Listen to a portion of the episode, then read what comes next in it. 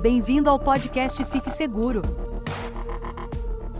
Podcast sobre segurança e privacidade, para você que quer iniciar a sua carreira como profissional de cibersegurança. Apresentado por Fábio Sobieck, especialista certificado em segurança e privacidade. Se tem uma coisa que você sempre vai fazer como um especialista de segurança, essa coisa se chama projeto de segurança. As empresas fazem muitos projetos, o tempo todo. Então vamos entender como que funciona um projeto de segurança. Logo depois da vinheta. Olá, eu sou o Fábio Sobieck, sou especialista certificado em segurança e privacidade e trabalho há mais de 15 anos na área de segurança de informações. Bom, basicamente o que é um projeto? Primeiro nós temos que definir esse termo projeto.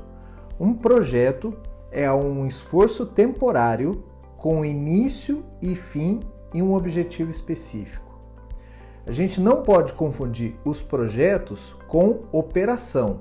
Operação é algo que não tem data para terminar.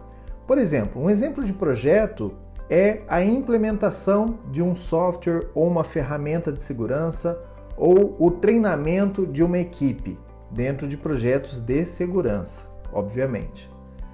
Um exemplo de operação de segurança é você monitorar a área de redes, você monitorar o SOC. Isso é uma operação. Fazer backup é uma operação, porque não tem data para terminar. Você faz isso constantemente.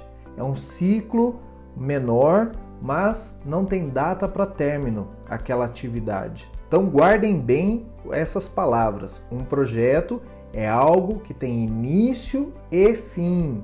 Se não tem fim, não é projeto, é operação. Para desenvolver um projeto existem várias metodologias.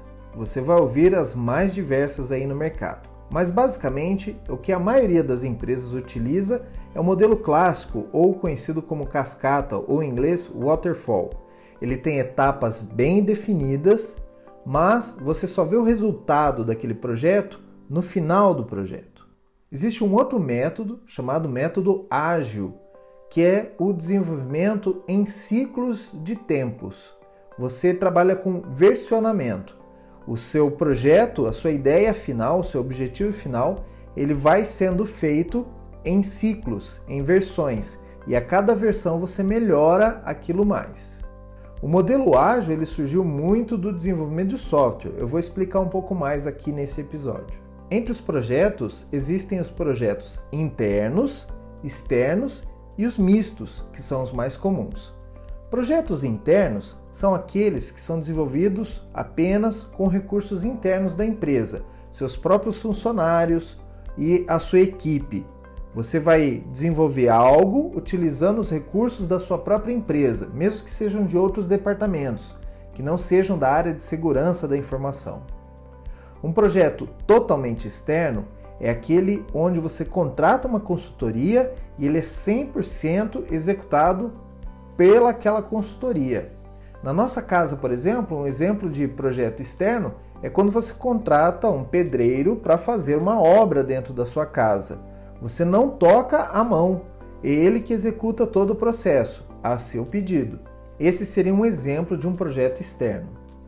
O projeto misto, que é o que mais acontece em todas as empresas, é aquele onde existe um projeto interno e uma consultoria é chamado para fazer um braço desse projeto, ou uma execução, ou uma implementação específica daquele projeto.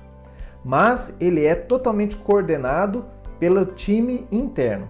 Então, normalmente você tem um gerente de projeto da empresa, do cliente, e um gerente de projeto da consultoria. Eles têm que se conversar e nesse projeto, nessa análise, eles têm que determinar o que cada time vai fazer, o que, que você precisa de insumos ou de é, inputs para você dar a saída do time de consultoria, para que a, o time de consultoria, que é o time externo, possa executar a sua parte daquele grande projeto. A responsabilidade nos projetos mistos normalmente é da empresa cliente que está recebendo aquele projeto. Ao passo que no projeto externo, a responsabilidade é 100% da consultoria. A empresa que contratou aquele projeto só espera o deliverable, que é o resultado daquele seu trabalho. Normalmente, o projeto ele tem algumas fases, independente da metodologia que você está usando, se é ágil, se é o modelo clássico, você vai ver muitos projetos com fases semelhantes a essa aqui que eu vou explicar. Todo projeto normalmente começa com a abertura do projeto, o também chamado de kickoff. Kickoff é a palavra em inglês para o chute inicial. Isso relembra o jogo de futebol americano, onde a partida é iniciada com o chute inicial. Então, é um termo que veio das consultorias americanas. Então, o kickoff do projeto é quando você começa, faz aquela reunião, aquela festa né, de início de projeto.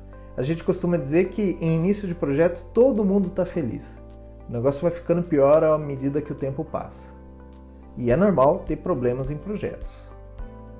Depois do kickoff, normalmente é feita uma definição de escopo ou também chamado de Statement of Work, SOW.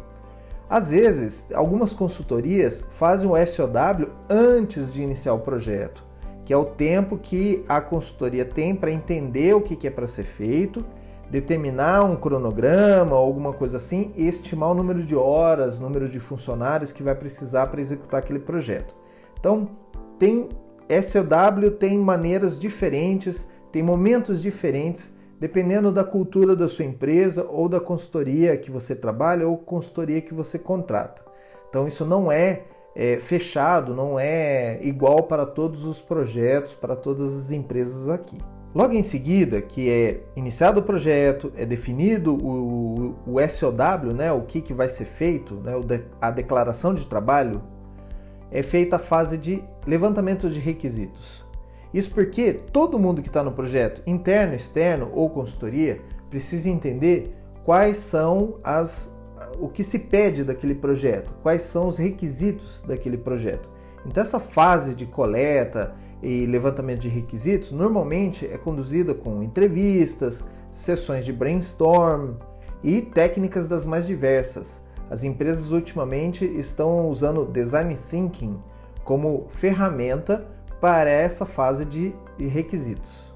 Depois que são levantados os requisitos daquele projeto, é feita a fase de desenho e planejamento. Você vai pensar no seu projeto, ver o que, que você quer fazer, como você quer implementar a solução, o que, que você tem que elaborar de trabalhos, de serviços, de codificação, de implementação de ferramentas. Então, essa fase de desenho e planejamento. E aí começa a fase de execução, que é colocar o projeto para ser feito. Então, você pensou, você sabe o que, que você tem que fazer, tudo. Agora é a fase de pôr a mão na massa. É Normalmente, no projeto é o tempo maior do projeto, é a fase de execução. Em seguida da execução, você entrega os seus primeiros testes, né? normalmente no ambiente de desenvolvimento, ou quando é um processo, existem projetos para definição de processos. Então, quando é um processo, você executa esse processo com um time de testes. E quando é um produto, uma ferramenta, você entrega é, o seu desenvolvimento para uma homologação. Então, essa é a fase de testes.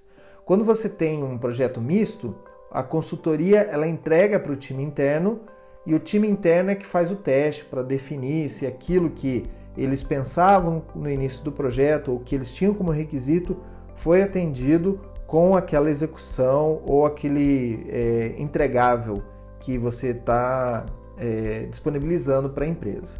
Depois que os testes são feitos e isso vai para produção, tem a fase de handover Handover é quando você, como consultoria, você passa aquele projeto para o time de operação. Então, como a gente já explicou, operação é aquela galera que vai cuidar daquele, daquela ferramenta ou daquele processo né, no dia a dia. Você passa do time de projetos para o time que vai usar aquela ferramenta. Então, faz o handover. Você passa a, aquela ferramenta, a solução para o time que vai cuidar.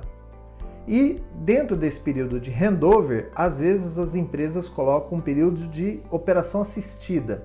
A operação assistida é quando o time de consultoria ou mesmo o time interno, eles cuidam da ferramenta, eles monitoram a ferramenta para ver se aquelas performances que estavam sendo esperadas foram atingidas. Às vezes a gente faz um planejamento que vai esperar lá, por exemplo, 300 mil usuários e, na verdade, quando o projeto entra em funcionamento, chega a um milhão de usuários. E aí você não tinha se planejado para isso. Então, essa fase de operação assistida serve justamente para dar uma parada ali nas arestas, resolver alguns probleminhas que acontecem quando você entrega um produto ou um projeto para a área de operação. E depois desse período né, de operação assistida que você cuidou ali, o pessoal fez o handover e conseguiu cuidar da ferramenta, você faz o encerramento do projeto. Como eu disse lá no início, o projeto tem que ter data de início e data de fim, senão ele não é um projeto. E quando você celebra o encerramento, não é só uma festa, ou ah, entreguei o projeto, vou embora dessa empresa, ou vou sair aqui para outro projeto. Mas é, é você concluir e mostrar para o seu cliente o resultado daquele projeto, as lições aprendidas. Existem uma série de atividades que você faz no encerramento de projeto. E como falar de projeto e não falar do PMI ou PMI? PMI é o Project Management Institute.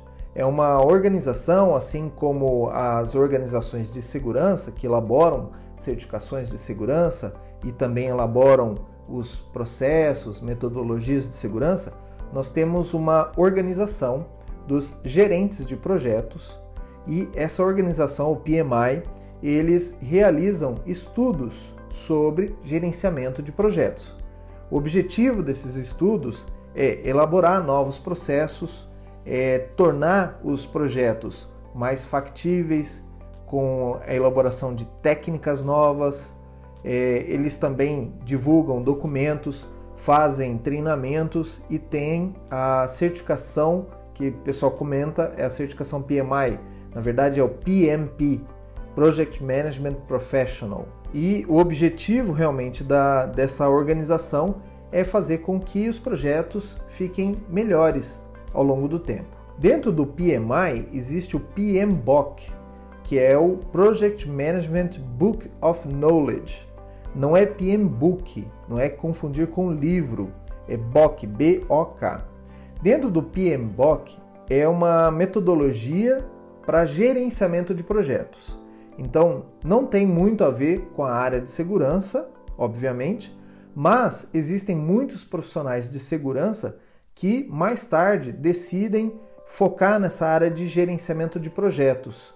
E aí eles usam o conhecimento que eles têm, conhecimento técnico ou de gerenciamento de segurança, junto com esses gerenciamentos, é, essas técnicas de gerenciamento de projetos, e eles se tornam gerentes de projetos de segurança. São profissões bem específicas. Normalmente você não vai ver um anúncio de vaga para gerente de projeto de segurança. Eles contratam gerentes de projeto. Mas é sempre bom você ter uma especialização. Se você tem mais o enfoque na área de segurança, é bem interessante que você se torne um, um gerente de projeto com conhecimentos na área de segurança. Dentro do PMBOK, a primeira etapa é o gerenciamento de integração do projeto, é que faz e cuida da abertura do projeto, é, como que vão ser definição né, dos stakeholders, que são as pessoas que pagaram para aquela empresa ou que estão financiando aquele projeto. Então, essa definição de stakeholder, definição de documentos iniciais, tudo mais, isso faz parte da integração do projeto. O segundo item é o gerenciamento de escopo do projeto. É, no gerenciamento de escopo, você vai usar técnicas para definição desse escopo. E o escopo é o objetivo né, do projeto, até onde vai, o que, que ele tem que fazer, quais são as atividades que ele tem que cumprir, os objetivos que eles querem cumprir com aquela implementação de projeto. Depois tem o gerenciamento de cronograma, onde você sabe o quanto você tem que trabalhar, você mais ou menos sabe quantos recursos você vai ter, você define as datas, os deadlines. Existem alguns projetos de segurança, por exemplo, que são muito focados em, em prazo, né? porque ele visa atender uma, um problema dentro da empresa. Aquela empresa está passando por uma situação, é, uma situação de segurança, está tendo um vazamento de dados ou uma invasão de sistemas Então o projeto tem que atacar isso daí. Então a parte de gestão do cronograma é bem importante e, e o gerente de projeto de segurança ele tem que estar ciente dos objetivos, né, para fazer essa gestão do cronograma mais efetivamente. Tem a parte de gerenciamento de custos do projeto. O projeto ele emprega várias pessoas e mesmo que ele seja desenvolvido por uma equipe interna, você tem que contar quantas horas dos profissionais e quantos profissionais você vai ter à sua disposição. Isso normalmente a empresa faz um cômputo de horas e de custo, quanto custou ter aquele projeto implementado. Então, além disso, você tem às vezes que adquirir ferramentas, é, computadores ou equipamentos, né, para gestão daquele projeto, fazer aquele projeto, né, acontecer. E isso tudo está dentro da gestão de custos. Existe o gerenciamento de qualidade do projeto, onde você vai cuidar com que aqueles uh, artefatos que estão sendo entregues sejam entregues com um nível máximo de qualidade, que não tenham erros e que não tenham bugs, né, no caso de softwares, uh, para que atenda bem a empresa. Então, existem técnicas de gerenciamento de qualidade que são aplicadas dentro dos entregáveis daquele projeto. Próximo passo aqui, o item 6, o gerenciamento de recursos do projeto. Recursos não só pessoas, mas também localidade onde a equipe vai trabalhar, a locação de salas, é, providenciar equipamentos, às vezes tem que providenciar internet para o pessoal trabalhar e, e, comprar ferramentas, se vai chegar a, a, o computador, comprar servidores, por exemplo. Então, essa parte de é, gestão de recursos do projeto é tudo aquilo de material que o projeto vai precisar para que ele funcione, né? que ele aconteça dentro do prazo, dentro do escopo definido. O item 7 é o gerenciamento de comunicação do projeto. A gente sabe que a comunicação é muito importante, principalmente em grupos mistos, onde você tem consultores externos e o time interno da empresa trabalhando junto.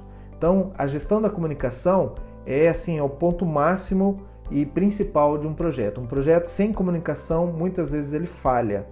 Então, por isso que existe uma, um item, né, uma, um domínio de conhecimento dentro do PMBOK e ferramentas específicas para trabalhar a comunicação com as pessoas, com o cliente que está pagando o projeto, ah, para que tenha ah, uma situação coesa, que não chegue lá no final e tenha um entendimento errado e aquele projeto, aquele produto que foi elaborado ao final do projeto não resolve o problema da empresa ou não atende às necessidades da empresa.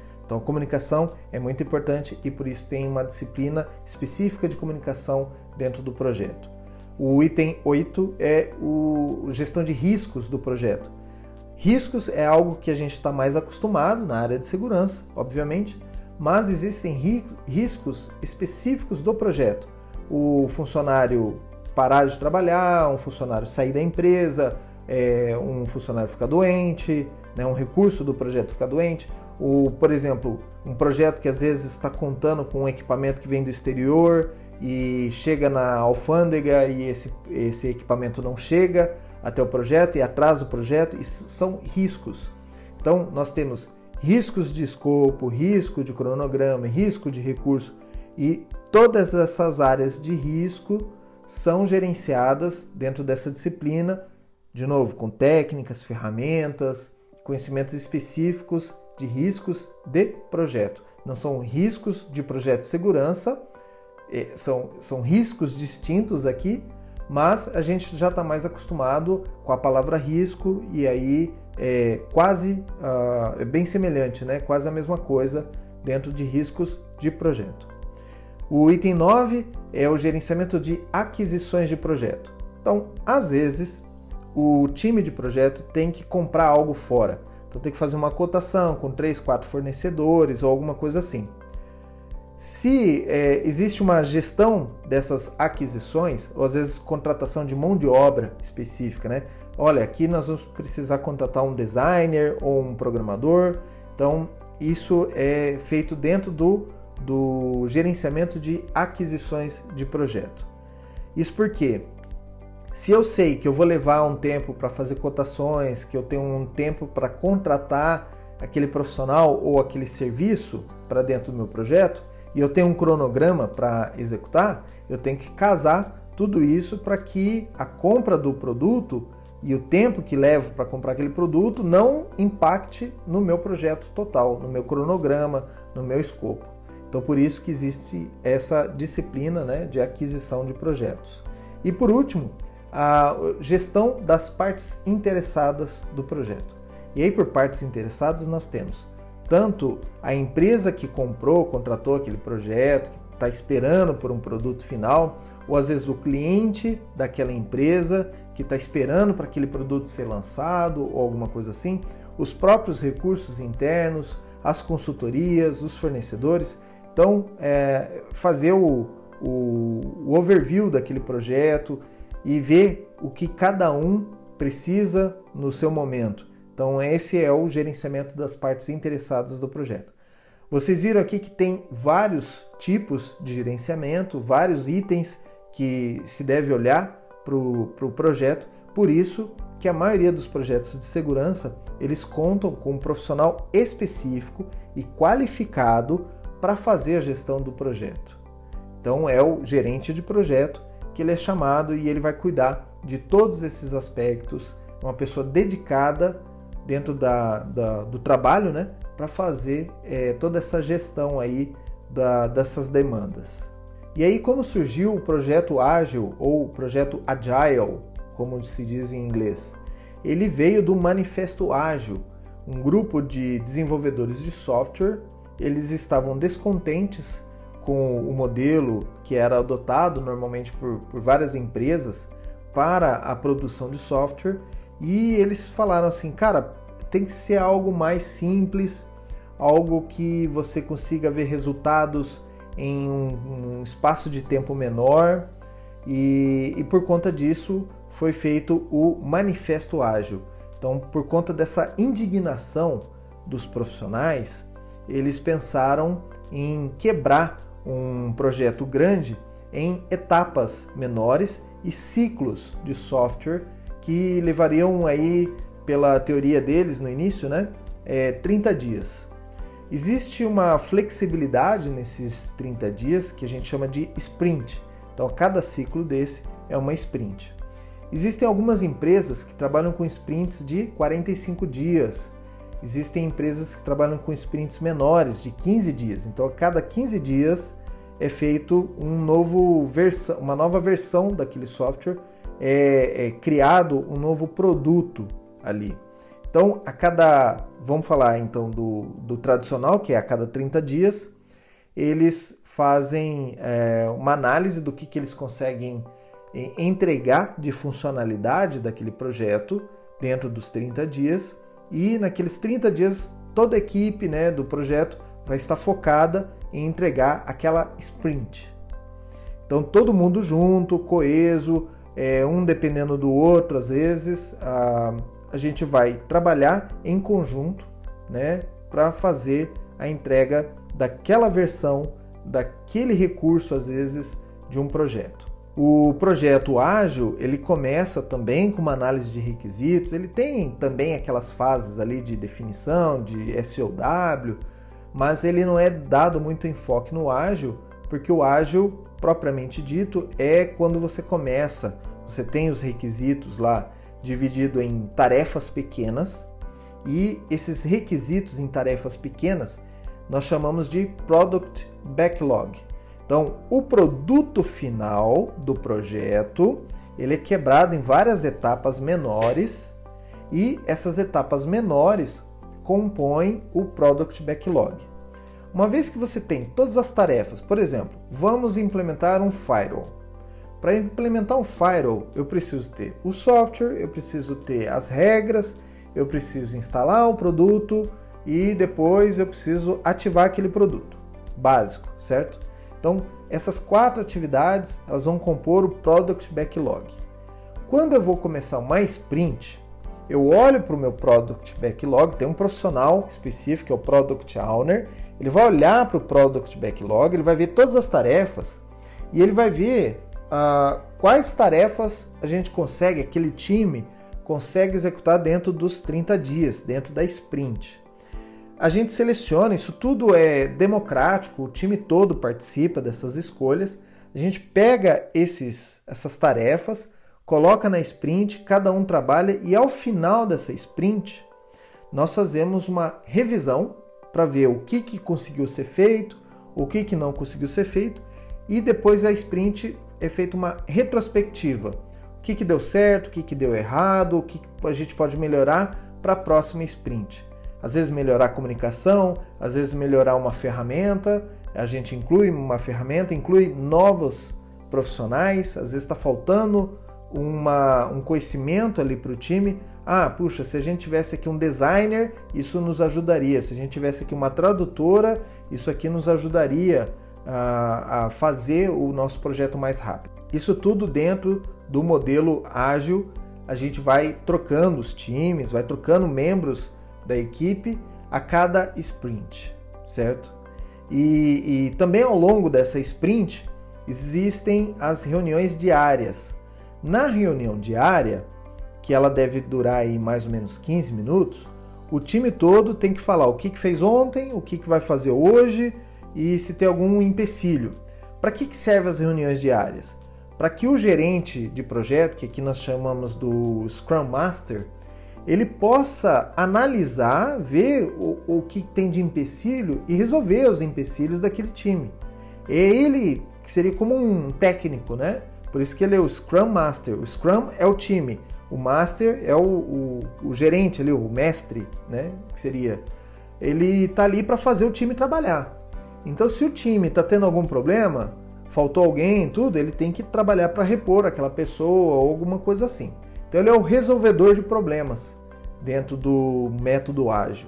Todo esse trabalho é para que a cada 30 dias a gente tenha uma parte do projeto implementada.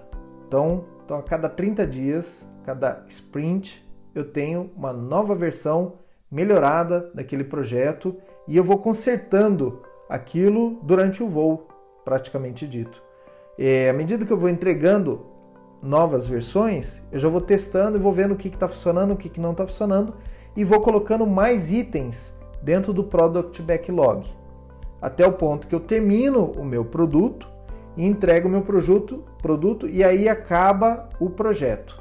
Dentro dos prós e contras desses dois modelos mais utilizados, é, o que eu tenho a dizer da minha experiência como consultor e que eu já entreguei mais de posso dizer mais de 100 projetos, é que não existe um modelo único que vai atender o mesmo profissional sempre. Eu, como profissional, trabalhando em várias empresas, nunca tive um modelo que eu falasse assim: esse é o modelo que eu vou seguir para o resto da minha carreira e sempre eu vou trabalhar nesse modelo, cascata, sempre vou trabalhar no modelo ágil. Não existe one size fits all. Por quê? Porque os projetos eles dependem muito da empresa onde você está trabalhando, onde você está atendendo o cliente que você está atendendo. Depende muito da cultura daquela empresa, das pessoas que estão ali naquela empresa. Tudo isso para o projeto a metodologia funcionar bem ali dentro daquela empresa. E eu, como consultor, trabalhando em empresas distintas, num, num semestre eu trabalhava em uma, no outro semestre eu trabalhava em outra, é muito mais difícil para você ter entrosamento com, com a equipe, mesmo com aquele cliente, por mais que você conheça aquele cliente de longa data, é muito mais difícil porque você não está vivendo aquela empresa. Então, eu prestei serviços de consultoria num cliente, fazendo um projeto num cliente. Por mais que eu conhecesse aquele cara, eu não sou funcionário daquela empresa. Então, ele me vê diferente. Então acontece isso e você, como profissional, tem que gerenciar todo esse processo, essa, essa distinção, para que o projeto tenha um time ali e ele possa ser executado com perfeição. Todos os projetos têm problemas. Não adianta, não existe nenhum projeto, por menor que ele seja, não existe nenhum projeto que nunca teve nenhum problema. E se alguém falar que existe ou que passou por um projeto que não teve nenhum problema, é certeza que essa pessoa está mentindo ou ela tem pouca experiência. Você vai ver problemas em todos os projetos. O segredo para ele ter menos problema é que você defina um escopo menor. Quanto menor a quantidade de trabalho que você tem para fazer, maior é a chance de sucesso dentro do seu projeto. De novo, experiência pessoal minha, opinião pessoal minha, de uma pessoa que já trabalhou mais de 15 anos desenvolvendo consultoria e projetos, mais de 100 projetos entregues. Quanto menor o escopo, maior é a chance daquele projeto funcionar. E foque num escopo que seja tangível. Não adianta você determinar um escopo do seu projeto, um objetivo do seu projeto, é, reduzir os riscos de fraude dentro da minha empresa. Isso não é mensurável. Eu posso reduzir um pouco, posso reduzir muito. Eu posso fazer qualquer coisa e ter uma redução. Posso ter uma redução de 1%, é uma redução. Você, quando vai definir o seu escopo de projeto, você tem que definir coisas tangíveis. Eu vou implementar aquela ferramenta. O que é o tangível? É a ferramenta implementada. Se a ferramenta não está lá, não está instalado, não foi feito. Eu vou criar regras ou criar um processo para criação de usuário. Eu vou criar um processo para admissão de um funcionário. É fato, você tem o um projeto, o processo ali no final. O seu produto é tangível. Existem escopos que não são tangíveis? Existem. Mas tome muito cuidado, principalmente em projetos de segurança. Em projetos de segurança não existe aquele eu quero reduzir meu risco, eu quero reduzir minhas fraudes. Projeto de segurança é o controle. Você, na área de gestão de segurança, determinou qual é o controle. O controle é: eu vou colocar uma câmera, vou colocar um sensor e a hora que entrar uma pessoa vai disparar o alarme. Esse é o seu objetivo, é o controle. Dentro do seu projeto você tem que colocar controles. Você não vai colocar no seu projeto a redução, o objetivo, o resultado, ok? Então, combinado isso, o seu projeto de segurança ele tem mais chances de dar certo. E para finalizar, por que, que eu chamei esse episódio de projetos de segurança? O que, que tem de diferente num projeto de segurança que eu não vou ver num projeto, às vezes, de é, tecnologia, num projeto de desenvolvimento de software é, para atender um comércio alguma coisa assim? Primeiro, que o projeto de segurança, ele naturalmente, ele tem que ter uma descrição, tá? Descrição é ser discreto. Um projeto de segurança, você não vai anunciar que você está fazendo esse projeto de segurança. Um projeto de segurança, ele tem que visar, obviamente, a segurança da empresa, dos funcionários, dos clientes.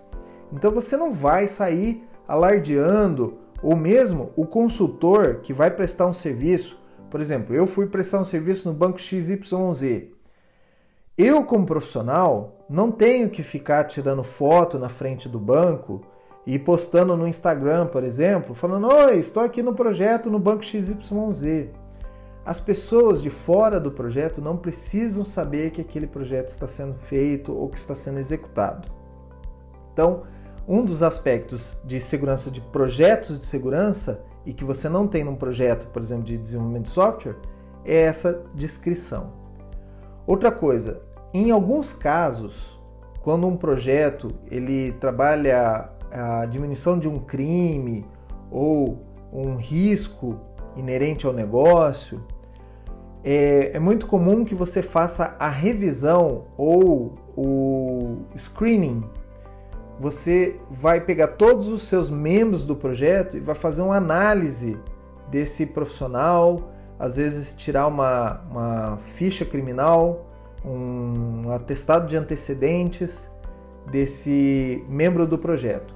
E por que, que a gente faz isso? Existem alguns projetos que eles visam acabar com criminalidade. Tá? Então, eu, por exemplo, trabalhei num projeto numa empresa de telecom e a gente visava uma redução de fraude. Uma empresa de telecom, o que, que nós temos? Os chips e os chips são às vezes é, fraudados para enviar para fora do país ou fraudados para enviar, por exemplo, para um, um, presídio. certo? Para o criminoso lá ter o acesso ao celular e aplicar os famosos golpes do, do presidiário, né? Que ele liga falando que sequestrou alguém. Então, a gente precisava reduzir essas fraudes.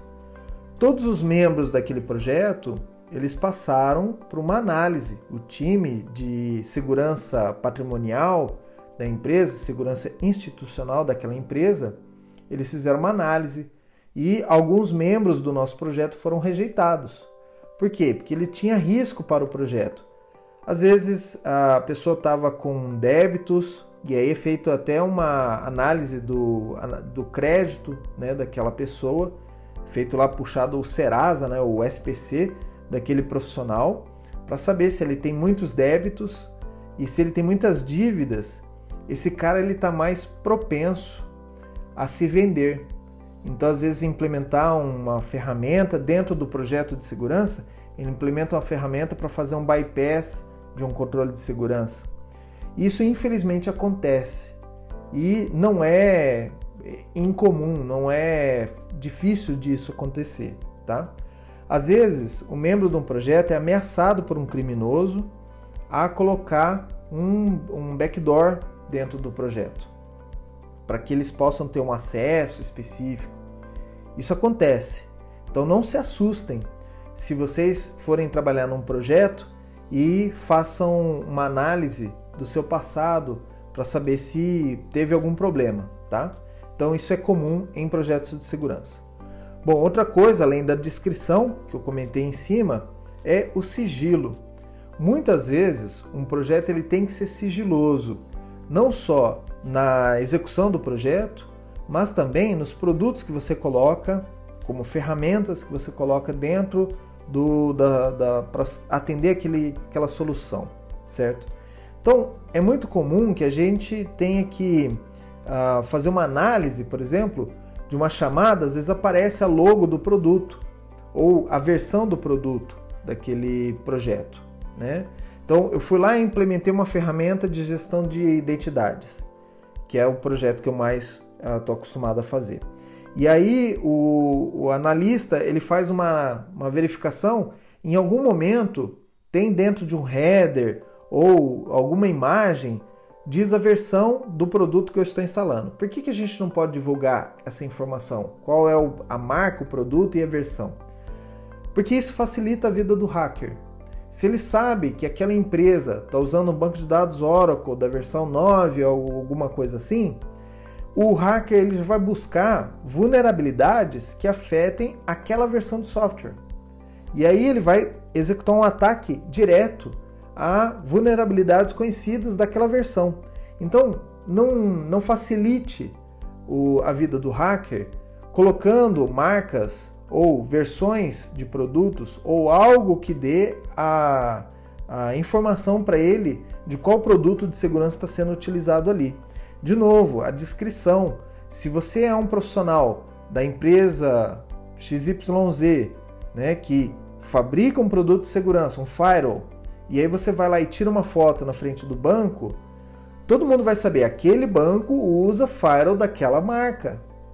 Então, por isso, sigilo das informações, sigilo quando você inicia um projeto, quando você finaliza um projeto, quando você vai falar para outros clientes, olha, eu trabalhei naquele banco, você está contando qual é a ferramenta que aquele banco tem. Então, às vezes, não é legal isso. Então, você tem que manter um sigilo dos trabalhos que você executou. Então, você pode dizer, olha, eu executei para um banco de médio porte, de grande porte, um banco famoso, mas você não diz quem é o banco porque senão as pessoas vão perceber e saber. Isso vai até assim do, da, das pessoas que você tem no seu LinkedIn. Às vezes você começa a trabalhar num projeto e aí você começa a adicionar todo mundo daquele banco. Todo mundo vai perceber, cara, aquele profissional está trabalhando para aquele banco. Que ferramenta que ele instala normalmente? Ah, ele instala Firewall. Então ele está executando um projeto de Firewall ali. Ele está adicionando todo mundo da área de redes do banco. Então já sacamos ali que é, a marca XYZ vendeu um firewall para o banco. Então, se eu for atacar aquele banco, eu vou em cima de vulnerabilidades daquele tipo de produto. Dependendo da versão, a versão eu descubro depois, mas eu já sei que produto que eles utilizam. E por fim, dentro dos projetos de segurança, que normalmente não se tem, mas deveriam ter em projetos normais, é a análise de pentest ou análise de vulnerabilidade. Por que, que a gente faz essa análise em projeto de segurança? É meio que mandatório fazer essas análises. Porque se você está colocando um produto que é para garantir a segurança da sua empresa, você tem que testar se aquilo funciona. Se eu coloco um alarme na minha casa, eu tenho que testar se aquele alarme está funcionando. Eu não vou confiar 100%. Ah, está instalado o alarme, estou garantido. Mesma coisa, por exemplo, eu troquei os freios do meu carro. Eu vou sair da oficina mecânica e vou direto pegar uma serra, onde eu vou ter que usar muito mais o freio do carro do que numa pista normal. Então você dá aquela amaciada, você dá uma testada. Quando você tem segurança que teu carro está ok, aí você vai fazer uma viagem, certo? É mesma coisa, vou é, troquei o, o, o, trem de pouso de um avião e depois eu não testei, vou pegar e vou decolar. Imagina, isso não acontece. Dentro de um projeto de segurança, você tem que testar aquele produto que você está instalando, não só o teste positivo que a gente fala, mas também o teste negativo. Então eu vou testar tudo que pode dar de errado.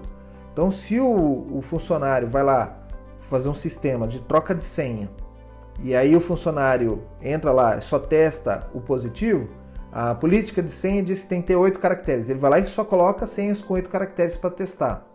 Não, ele tem que testar com sete caracteres, com seis caracteres, com quatro caracteres, com 12, com 20, com 40, para ver se dá um, um, um overflow ali. Então ele tem que testar das maneiras diferentes, né? pensar fora da caixa na hora de testar aquele produto. Tudo isso para garantir que realmente você está seguro ao terminar aquele projeto. Bom, eu fico por aqui. Era o que eu tinha para falar hoje sobre gerenciamento de projetos. Eu fiz uma análise bem superficial das metodologias. Obviamente, se você curte, você gosta das metodologias de projeto, você tem que estudar isso mais a fundo. Eu fiz aqui uma raspei ali por cima o que, que é a metodologia de projeto do Agile, do Cascata, ou do, mesmo do PMBOK. Então, não me julguem aí quem é gerente de projeto pela minha análise superficial, ok? Eu agradeço aí a sua audiência, a sua paciência por me ouvir ou me assistir nesses vídeos e aqui no podcast. E, mais uma vez, fique seguro.